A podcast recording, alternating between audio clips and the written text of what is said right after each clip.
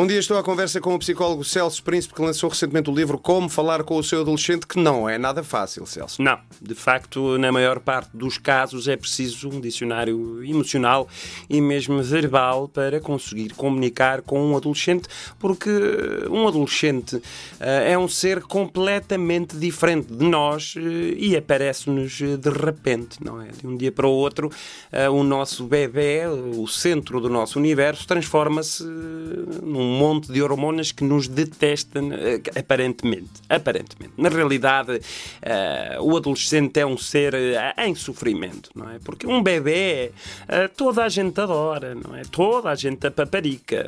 Um adulto, as pessoas ouvem, as pessoas respeitam. Ora, um adolescente não é nem uma coisa nem outra, não é? Ninguém o paparica, ninguém o respeita. É uma coisa que está ali, que, que, que quer coisas, que se chateia com coisas. Eu, eu, eu, eu costumo dizer que um adolescente é como um lobisomem, é um bebê que se está a transformar num homem, não é? Com, com, com pelos e músculos e, e, enfim, outras coisas que começam a aparecer por todo o lado do corpo uh, e está assim durante meses, não é? De facto, é, é, pronto, é, um, é um sofrimento, não é? Tanto para ele como para quem estiver à volta, não é? E depois, e depois comunicar isto tudo com o mundo exterior também não é fácil, não é? Primeiro de tudo, porque outra das coisas que começa a mudar uh, é a voz eles ficam com aquela uh, coisa esganiçada, tipo, tipo do garnizé, não é?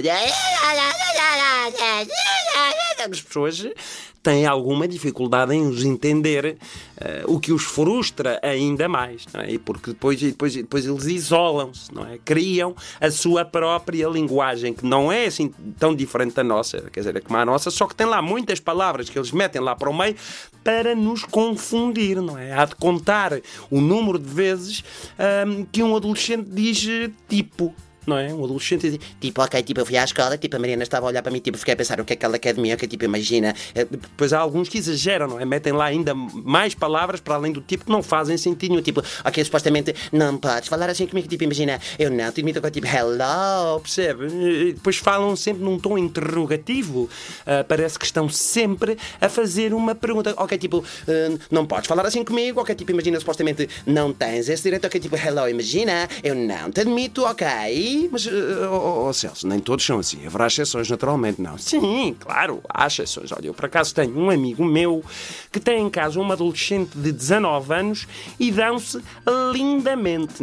Não é filha dele nem nada, mas, mas dão-se mesmo muito bem. Eles às vezes passam dias inteiros fechados no quarto, só os dois. Então, e, e, e que, que, conselhos é que tem para lidar com, com adolescentes?